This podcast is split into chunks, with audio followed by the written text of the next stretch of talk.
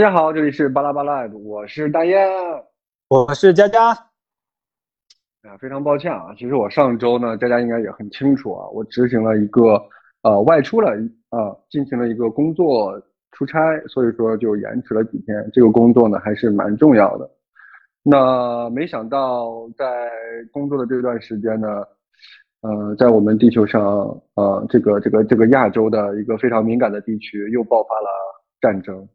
没想到战争离我们这么近啊！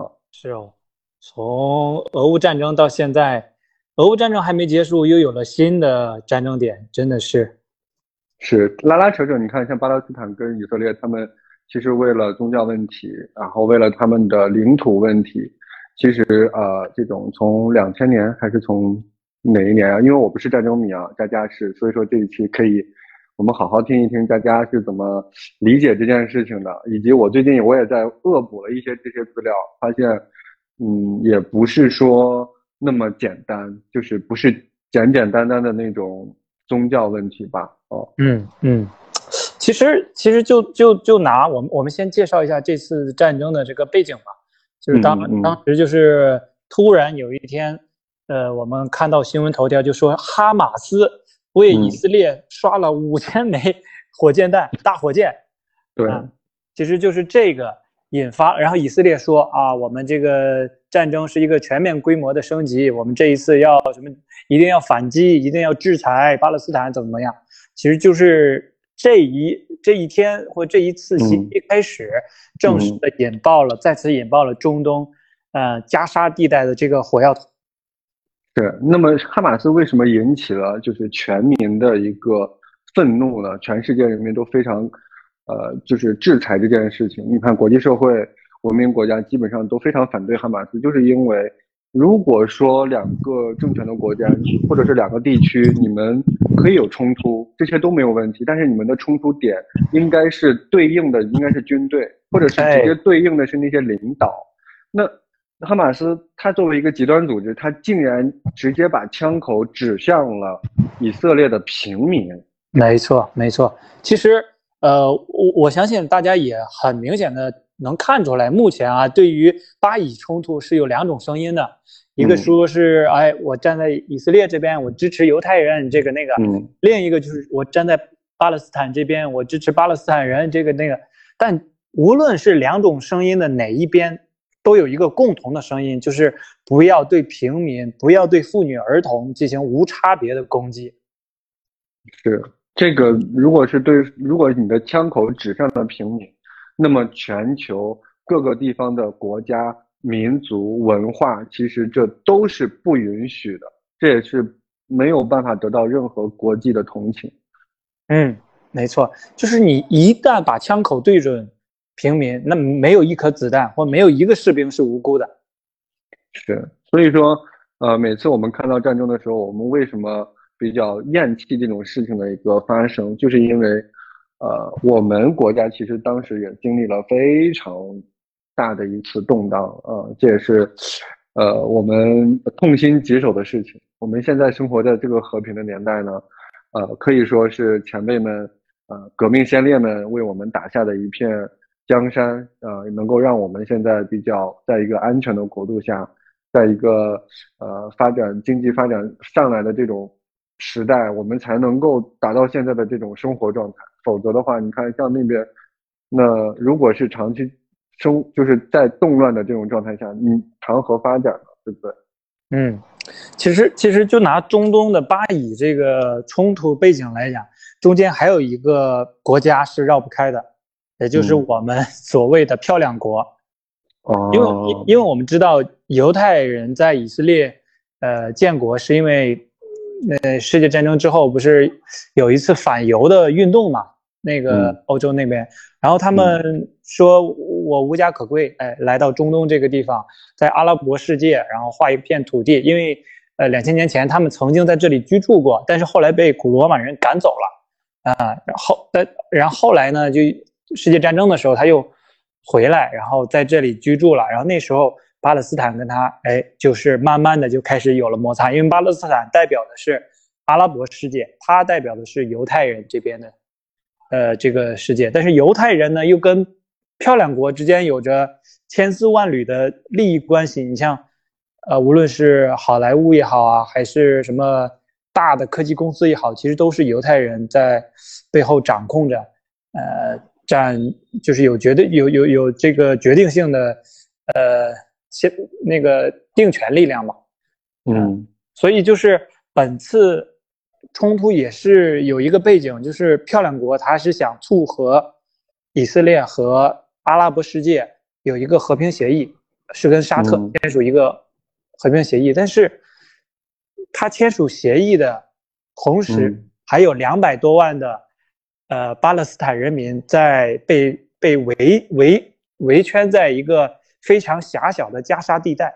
呃，断水断电呀，公路也是，呃，全部切断呀，就是呃，相当于一个露天监狱啊。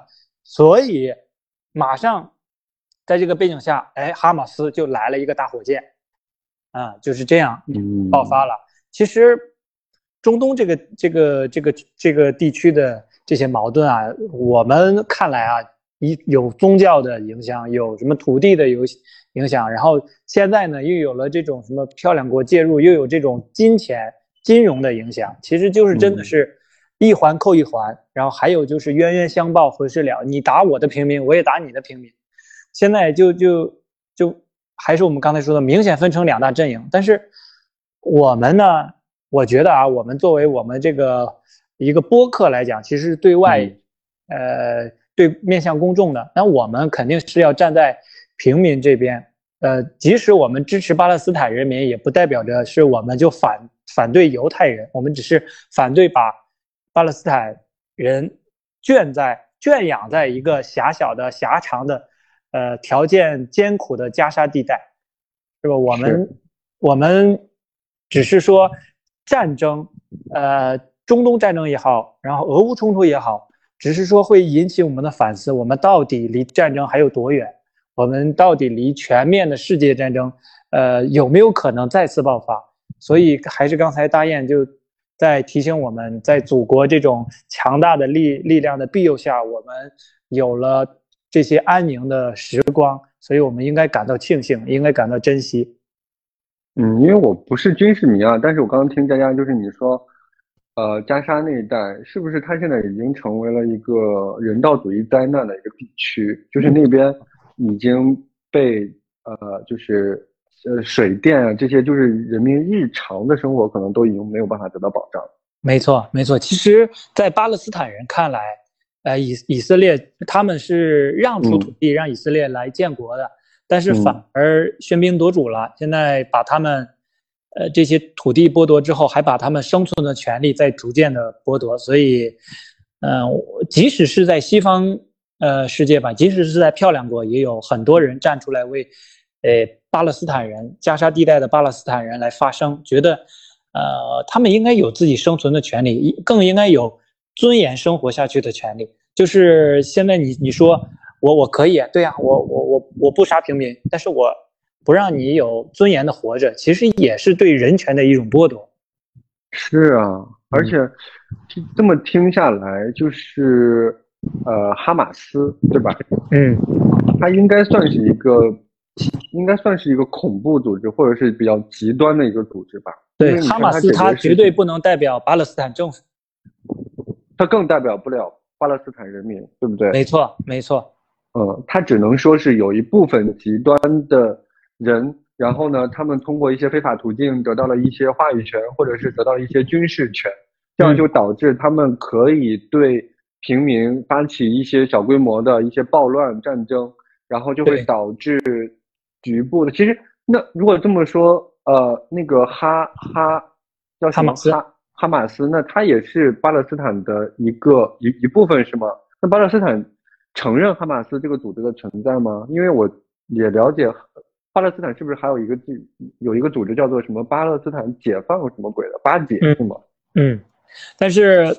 这就是为什么以色列现在，呃，站在这个舆论的角度来高点，嗯，对，来来来那个谴责巴勒斯坦的，对，然后疯狂对巴勒斯坦输出。但是你不得不承认，哈马斯的这个行为啊，我们说他这个行为，就这件事儿，把世界的目光再次凝聚在加沙地带，再次凝聚在二百多万被剥夺囚禁的，对，被剥夺生存基本生存权利的那些巴勒斯坦人民身上。是，所以我们现在看这件事情的时候，就是第一，我们动态的实时来关注他们到底还有什么样的极端的。超乎我们正常人想象的一些行为会出现，然后第二呢，就是因为我们没有办法去干扰别人其他国家的，即便他们发动战争，我们也就是声援啊，我们要支持，就是支持和平，我们只能这样来做了，对吧？我们不可能说我们出军队说你们不要打了，这个这个是我们做不到的，对不对？没错。没错，其实其实这还是说嘛，因为这个这个地带它的恩怨已久，真的是冤冤相报何时了？嗯，没有人能能完全的颠倒。那那我刚才听你的意思就是说，其实漂亮国在后面还是有哎呃对挑唆的，这个是问题的关键，因为大家也知道，以色列和漂亮国之间的关系那可不是一般的好啊。你看现在这个巴以冲突之后。漂亮国已经出动四艘航母了，呃，那个、那个、那个，其中有一个最先进的，应该叫福特号吧，直接就开进了釜山港，就开到韩国那边，就直接来亚洲。啊，意思就是说来这里秀肌肉，然后呢，巴勒斯坦那个哈那个哈哈哈马斯，你不要在这里乱来乱搞，你乱搞，我航母就要打过去，是吗？就是这个意思。就是就是，甚至有些愚蠢的，呃，以色列的那些比较极端的。人啊，就说：“哎呀，赶紧使用蘑菇，用蘑菇把那个地带给抹平。”但但你你你你要知道，蘑菇这个东西一旦用上，它会引起很很多的连锁反应。对，嗯，对，它会造成第一就是真的是人道主义的一个灾难，就是说我们人类文明已经发展到二十一世纪了，竟然还没有办法阻止通过这种残忍的方式。来解决问题啊！明明我们有更多的、更先进、更文明的方法，呃，但是真正如果是再用蘑菇这种事情的话，呃，可以来说就是我们人类文明的一个倒退。没错，没错，呃，而且一旦用上了蘑菇，我相信当时说出这句话的那个人他也会后悔，因为。呃，对方也会可能就是殊死一搏嘛，也会用尽所有的力量来反扑。对我们中国兵法不是说吗？不要把人，俗话说，不要把人逼上绝路。你至少你得给人留一个口，对吧？嗯，给人一个小小的台阶，给人留一个后路。你把他逼上绝路的时候，他也会拼死一搏。就是反正老子要死了，要死一起死。你会用蘑菇，那我不一定会有啥的。你。怎么能保证它没有蘑菇呢？或者是蘑菇类似物呢？对不对？嗯，总之就是现在这个不和平的年代，我们能生活在这样一个和平的国度，呃，确实值得我们大家来庆幸。是的，因为。嗯，因为我们工作使然嘛，就是可能大众也有时候体体会不到我跟佳佳的这种工作的性质，因为我们工位人每次在社会面前出现的时候，总是以一个半透明的一个状态，意思就是说，呃，比如说就这场疾病，我们这个和平年代呢，那国家其实是出资很多资，然后放在了疾病控制上面，比如说最近的，如果夏天了哈。可能就会有灭蚊呐、防蚊呐这种工作，其实就会压在我们的呃这个这个这个工作本上啊。所以每年政府会花大量的钱，就是去灭蚊。那这种灭蚊呢，其实也是保障大家健康的一个一个方式。但是这种方式呢，大家又看不到啊，就看不到。所以，所以在这个和平年代，就是说。因为我们和平了，然后所以我们发展了。因为发展了，所以我们就会考虑方方面面的，比如心理健康啊、身体健康啊。那公园有时候你去公园，为什么？哎，蚊子少一点啊？你去你去，但是去去了另外一些公园呢，它可能哎蚊子怎么这么多啊？这就这就是这就是这就是你你你体验你你可能没有感受到这种差距，但是其实啊背后都会有专业人员、行政人员。呃，社会各界人士的一个支持，才会嗯让我们在这个年代下，总感觉那么轻而易举的事情啊，其实如果放在和平年代，那简直是天方夜谭。嗯嗯嗯，没没没错，其其实就是好比说你我们还能有资格来评价这个菜可可不可口的时候，就说说明我们其实已经达到了一定的幸福水平。是来之不易的幸福生活，值得我们每一个人去珍惜。然后同时呢，呃，也是去为自为为之付出自己的一点力量嘛，对吧？嗯，你看我们的节目多正能量，聊着聊着，我估计听众都觉得恶心了，说这两个人又开始说不清，开始开始开始说这些事。对，这这个不是说我们要要非得硬凹啊，其实真的是。觉得战争这个事情最好不要来，真的是最好不要来。其实，其实我相信大家都会有感而发。从上一次世界大战到现在，我们这一代一代人，是吧？几代人的努力才达到了现在的一个生活水平，还有达到了现在的我们一个盛况。呃，我相信像战争这这个无情的机器一旦爆发开来，是。什么美好都会不复存在的，是包括之前前一段的我我们国家北边的那那几个国家在打仗是吧？我们都是都是怎么怎么说呢？就是呼吁和平，就是任何形式你只要鼓吹战争这种事情都是不可理解的、不可饶恕的，呃，不可以去支持他的。我们还是文明啊，文明啊，人类文明走 到这种程度了，完完全全可以通过。一百种方式来取代战争，那我们为什么就？而且你看巴以冲突这一次，他们更加的、更加的过分的是，嗯，就是直接直接人体炸弹，然后就就就就就就过去针对平民啊，这种事情是全球这种文明国家是没有办法去接受的。嗯，对，其实我们我们两个完全是站在我们大家普通人的角度来。来来评价这件事儿，来来谈出我们的观点。当然，我们不妨有一些深谋远虑、拥有雄心战略之人，看到了这个战争背后的什么呃纵横之道啊，看到了什么金融这种利益的输送啊。但我们确实是没有看到，我们只看到表面上的那些痛苦、那些呃刺眼的照片报道。所以我们还是希望能够呃。维持一个和平的状态，以最好的呃方式来解决这个地区的冲突。是我们，我们，我我跟佳佳就是站在一个平民的角度，就是站在一个普通年轻人、普通老百姓的角度来看待这件事情。其实对于我们来说，其实张爱玲有一本小说，我特别呃特别记忆深刻的一个场景，就是说她好像。那个场景是是红玫瑰、白玫瑰还是哪个？还是还是还是那个？就是里面有个片段，就是说，呃，那个女女主人公呢，在家里洗澡啊，在家里洗澡完之后呢，就是外面呢也是嗯那个大上海，然后就噼里啪啦的在打仗，就是那个什么子弹声音啊，就噼里啪啦的，就是声音特别响。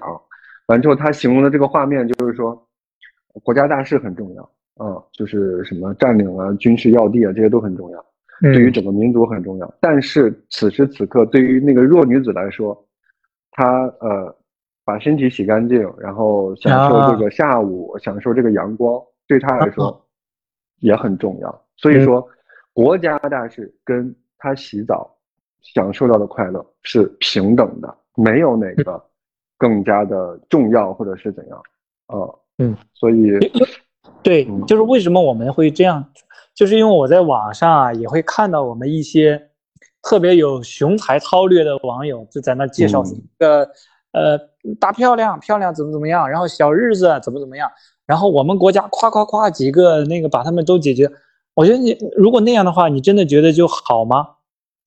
是，就是把这个局势啊已经替国家领导都分析好了，就是 很很厉害。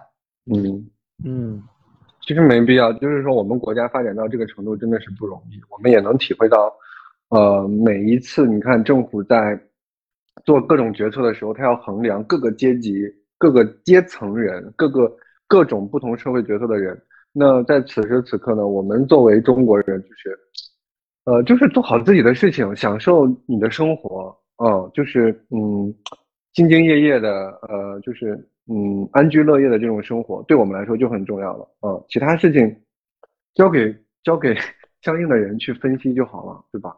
对对，呃，毕竟我们中华民族推崇的是以和为贵，是以和为贵，嗯。嗯，你提说到这个以和为贵，我最近看到了一个新闻，我觉得并不和谐。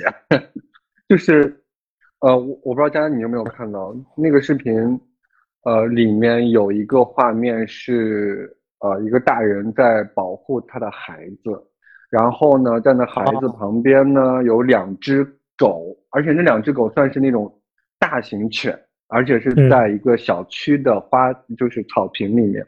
这两只大型犬有一只黑狗，有一只白狗。那只白狗呢，在旁边一直周旋，试图去咬那个小孩，但是它没有咬。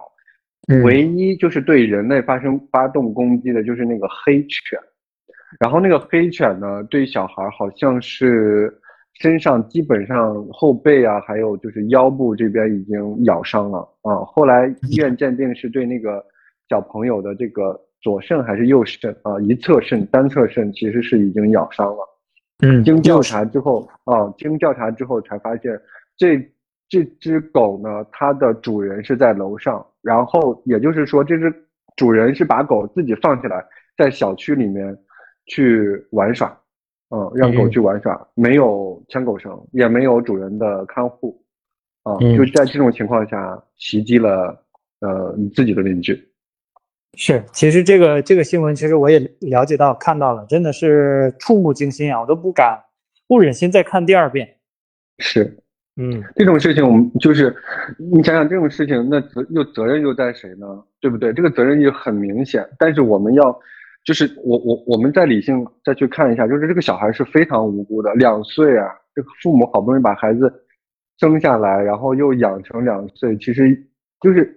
就是又看到孩子遭受到了这种这种这种莫名其妙的这种事情，嗯，呃，我我我我我都能感觉到他们父母的这种痛心疾首的这种状态，嗯，再我再往后呢，就是我们要这个对这个责任进行划分，我觉得就是那个呃，首先那个狗的主人是绝对要负主要责任的，没错没错，呃呃，其次呢，就是那个物业也要负。也要负相应的责任。嗯，对呀，其实其实其实我们就是看到这个这只狗撕咬这个小孩的时候，我们会感觉到很痛心，因为他这个孩子不仅仅是身体上受到这么大的创伤，我相信在他心灵上也会受到，也会留下阴影，而且对于他的家人来讲也会留下心理阴影。这不仅仅是身体上的损害。对孩子日后的一个健康成长都会产生深远的影响。那么刚才我们呃大大雁就在说这个责任划定的问题的时候，其实就是在提醒大家，在痛心疾首的同时，也要呃坐下来好好反思一下，到底问题出在了哪里，我们找到问问题所在，然后找到解决办法，才能避免再出现类似的事情。是，现在年轻人如果他养狗，尤其是那单身女性养狗，其实我们都能理解，对不对？嗯。但是我们既然养了一个生命，那么我们要对这个生命负责，同时，那这个生命所造成的这个，我们也要对这个生命所造成的一些影响来进行一个负责。你需要去驯化它也好，不管是去看守它也好，至少它如果是有那种兽性发起来的时候，我们要及时的去。进行一个制止。嗯，对，其实就像就像刚才呃导演说的，在呃这件事情上，狗的主人这只黑色狗的主人绝对是负有呃是绝对是有着不可推卸的责任。对你首先对于大型犬只，那那我们国家对于大型犬只的定义就是肩高要超过六十厘米就算大型犬只。这只黑色的狗，网上好像报道的报道的是罗威纳。罗威纳的公犬基本上都是肩高在七十厘米左右了，所以这这这而且是大型犬。对，而且，呃，罗威纳属于烈性犬哦，它属于比较好斗，然后比较凶猛的犬只。嗯，然后很多呃警犬啊都是会选罗威纳，因为它同时也比较忠诚，它它它它是一种护卫犬。啊，以前我们家倒是也养过一只，但是从来没有这这样遛过啊，都是收。嗯，但是这个这个主人他的主要责任就是这么大型的犬只，你居然让它自己在小区里跑。我们从视频里可以清晰的看出，甚至连脖套都没有那只狗。对，没有脖套。然后呢，他那个狗牌就更别说了，对不对？是是。嗯，那你说。你说这种事情，如果是发生在你小区，你告诉物业，物业是不是有责任去责令这只狗的主人，或者是直接逮捕这只狗？嗯，没错。但但是呢，我相信他当地的物业呀，就是已经对于这种，哎，已经对于这种不，这叫不牵狗绳的遛狗行为已经。对，习以为常了。你看，不不仅仅一只，还有一只。那个是拉布拉多，白色的，但那只狗呢，它并没有说去咬这个孩子，它一直是在周围转。其实拉布拉多还是比较比较憨厚，比较温顺一点。对对，比较温顺的一一一种呃犬犬犬犬种。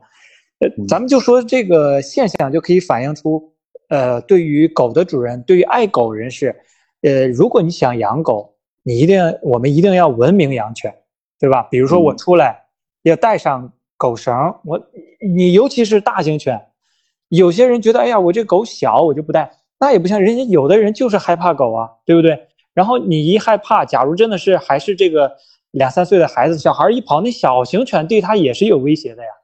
是的，是无论大小都是要牵狗绳，然后然后有的呃比较文明的行为，还有还有再加一个保护措施，就是给狗戴上那种笼嘴笼嘴套，对。嘴套笼对吧？哎，这个这个，即使它，我们就退一万步讲，即使它有呃追击这个人啊，追击小孩的这种行为，但它至少不会用牙咬住牙齿对去对去造成伤害。它可以抓，但是但是确实也会抓伤啊。但是就看你剪不剪指甲了。如果你不剪那个指甲，它是对它会抓伤，但是它至少不会撕咬。你看它那个肾脏，就它。它那个牙齿的深度就是已经可以穿破我们的这个脂肪，然后直接打到你的内脏里面，就说明它就是很危险。它就是大型犬，它就是需要，而而且好像是你看，就像这个犬，它只要咬过人，好像它应该就会被处死，对不对？对，这只黑色的犬应该是要被处死的。哦，是被处死。我看后续好像那只白色的是没有，因为那只白色从从呃录像上来看。它是个看，就是对于我们人来说，就是它就是一个就是在旁边看戏的。哎，好像是有人说啊，因为我我没有再再看，我真的是看不了了。嗯，就是这只白色的犬其实是想阻拦那只黑色犬的，但但好像没有没有成功嘛，它就一直在周围转。对。哎，佳佳，你知道吗？嗯。如果说你去让物业，咱咱先不说这个事儿啊，你看像这个事儿是真的是。闹出人命的事儿，这个物业是百分之百管，而且是这个责任也推卸不了，对吧？如果说有一件事情，呃，比如什么水电费、鸡毛蒜皮的小事儿，你你告诉物业，然后物业呢不给你管，你知道怎么怎么办能够让物业就是没有办法必须给你解决这个问题吗？哎，这个我还是想学一学。哎，我今天恰巧看了一个 UP 主，就是呃，大家也可以去搜一下啊，我就推广一下。这个 UP 主呢叫做物业克星，大家去可以搜一下。嗯，物业物业克星。然后呢，就是你不要什么写信投诉，这些都没有用，人家看都不带看。好像是有一个呃有一个投诉行政部门，呃是在市民中心吧，就是具体哪个窗口，大家去可以去直接去看他的这个看他的这个视频。但是我就记住了一个关键点，它有一个关键点就是。投诉有好像是有一种是要付费的，啊，那个付费呢就是统一全国统一标准是五十块钱，嗯，就是如果是有这个五五具体是哪个窗口不知道了，反正是他会给你选择五十加五十，还是说就是普通走普通流程，你一旦选择那个加五十的那个流程，嗯，这个投诉。就是必须，就是必须解决，就是这个事情就必须得解决，就是它得成立之后，得有一个副局级，至少有一个副局级的领导来给你解决这个事情，就是得出面，就是到时候就是你得跟他 battle，就是副局级的在中间坐镇，然后呢，物业跟你就是就是就是来说这件事情啊。那我们是不是可以就这么理解？五十块钱你就可以买到副局级为你服务？对，可以，没问题。所以说呢，你基本上你花五十块钱，你去来解决这个投诉的时候，嗯，他不会让你成立，因为他懒得让你，就是就是就是对于一个副局级干部，你不管赢还是输，你觉得 他都耗费他的精力，这种事情非常耗费。对，所以说他一般都会说，哎呀，怎么有这件事情？他马上就会让这个人去撤销这件事。撤销的前提就是他会施压，让物业施压解决这个事情，然后你撤销，这个钱还会给你。啊哦，学到了，大家可以搜一下叫物业克星。那我们以后遇到大大小小的事情，如果是合情合理的，物业该给我们解决；没有解决推卸责任的时候，我们可以考虑使用这种方法来给物业施压。其实现在物业那些油头滑舌的也挺多的，就比如说这只狗的事情。他该有的视频，呃，监控他必须得给你调出来啊！他要是在那唧唧歪歪，那就不行。那有一些，你看，像之前幽兰，他在，呃，幽兰是对那个嘉宾，大家也都知道嘛。那他要给自己的小区封窗嘛？那封窗的时候呢，有一些，哎，为什么他就不让幽兰封窗啊？他说我们统一不让封，但是。大家都不傻，一看大家都封了，为什么不让他封？其实他是想收那个什么两千块钱还是几千块钱的红包，这才能给封。啊，所以像这种不规则的这种，就是不不是不规则，像这种恶意的收费啊，就是这种直接投诉好了。嗯，对，其实刚才为啥我们会会说到物业这种这种事情呢？是因为嗯。这个狗主人负有主要的监管责任，其次就是物业对于小区内部环境也负有监管责任。那你看到这么大型的犬就在小区里这么跑，你安全意识、安全风险你要自己做评估啊。如果真的你说现在就伤到人了，如果再再次有类似的事情会怎么办？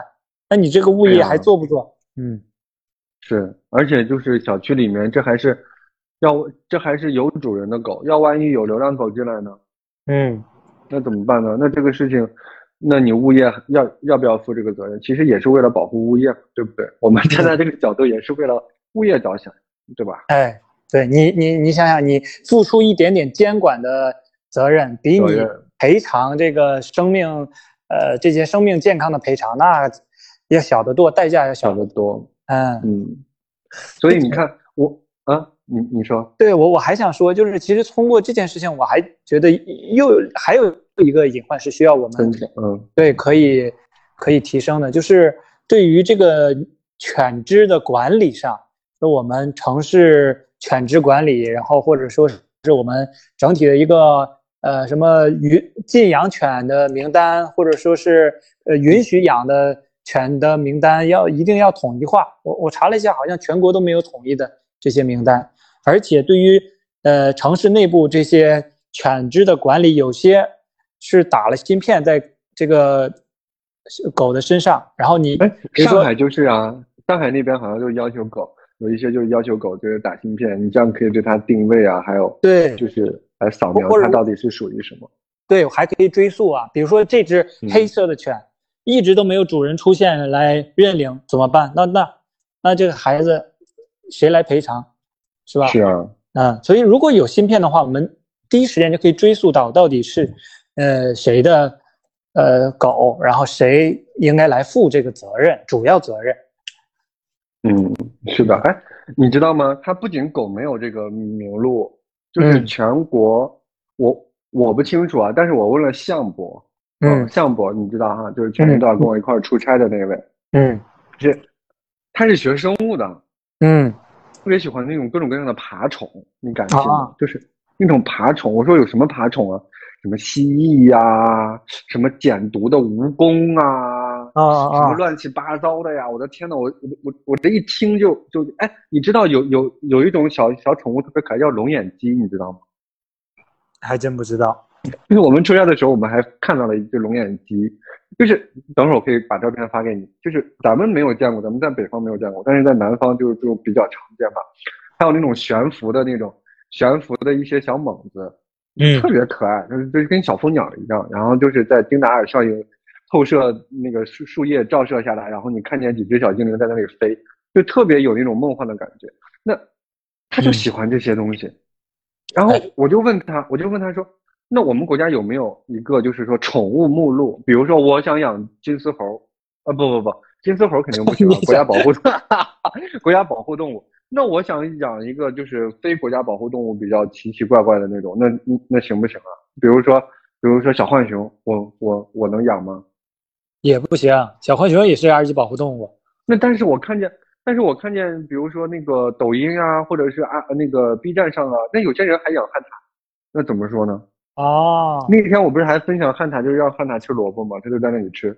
那那有些人就在做，就是我的意思是说，有没有一个目录？就是说，为什么有些人就是这些有些人不是还养鳄鱼吗？什么有些人在家里养那个什么什么叫什么鲸鲸鲸鱼，什么蓝鲸什么鬼的？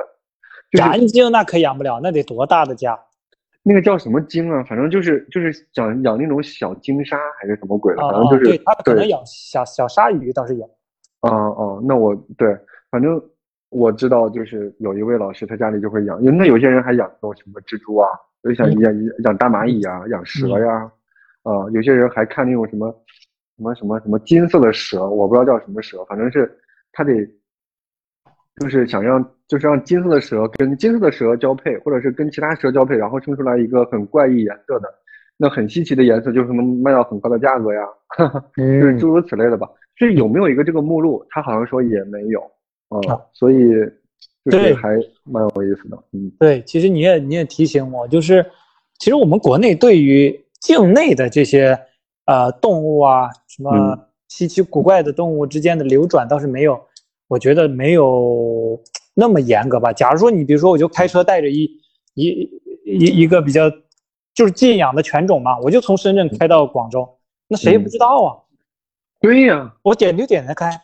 对呀，嗯，但但是你说，嗯，那你入境的时候倒是有人查，海关那边会查。我我倒是看过报道说什么有的从那个境外带什么蚂蚁啊，带什么那种就是节肢动物回来，比较比较稀奇的啊。嗯。啊，那种有那那种肯定是有人查嘛，对对对，那种是，比如说会造成物种入侵这种。物种入侵，嗯嗯，其实确实确实就是包括我们呃市面上流通的也好，还是我们私底下养的也好，虽然说啊有名单有一个什么禁养的犬种的名单，那真的是你拉了一只自己开车拉来的，谁能知道你在家里养这个？如果没有人举报你的话，对呀。嗯，是啊，所以说就是就是这种监管还是挺挺就挺挺有意义价值的，嗯嗯，所以我们我们还还是要从从市场源头上监管，我觉得没有买卖就没有伤害，成龙大哥就这么说过，我听成龙大哥的，哎，我也听成龙大哥的，成龙大哥说的是没有伤害，对动物没有伤害，这次我们说的是没有买卖，对人也没有伤害，对无辜的人，对无辜的人，是的。哦，你看我们佳佳就是，我们就可以在这里聊这种什么具体细节，什么养宠物啊，养个金丝猴啊什么的。那那在养养金丝猴可不行啊，宝宝宝友。哈哈，我的意思是在加沙的那种就是人道主义灾难的那种国家，那如果是有战争，那他们的衣食住行都是成问题了。嗯，那他谈何？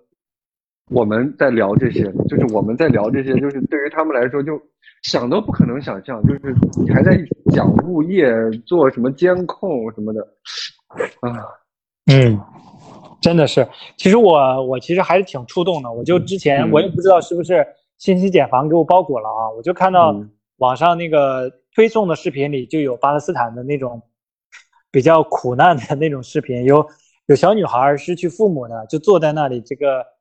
一脸悲伤，然后采访的时候也说，我们突然之间就就就没有依靠了，就差不多是这种感觉。你你能看到他眼神里那个眼泪在打转，你也会觉得比较揪心啊。我还还还有什么推送的视频，就是有有父亲就抱着他他的这个孩子，就说啊，我这个也都失去，就说这种痛失至亲的感觉，还有就是。被外力来剥夺你幸福的这种感觉，其实我们目前还是没有没有经历这种苦难的，所以我们应该珍惜现在的幸福生活。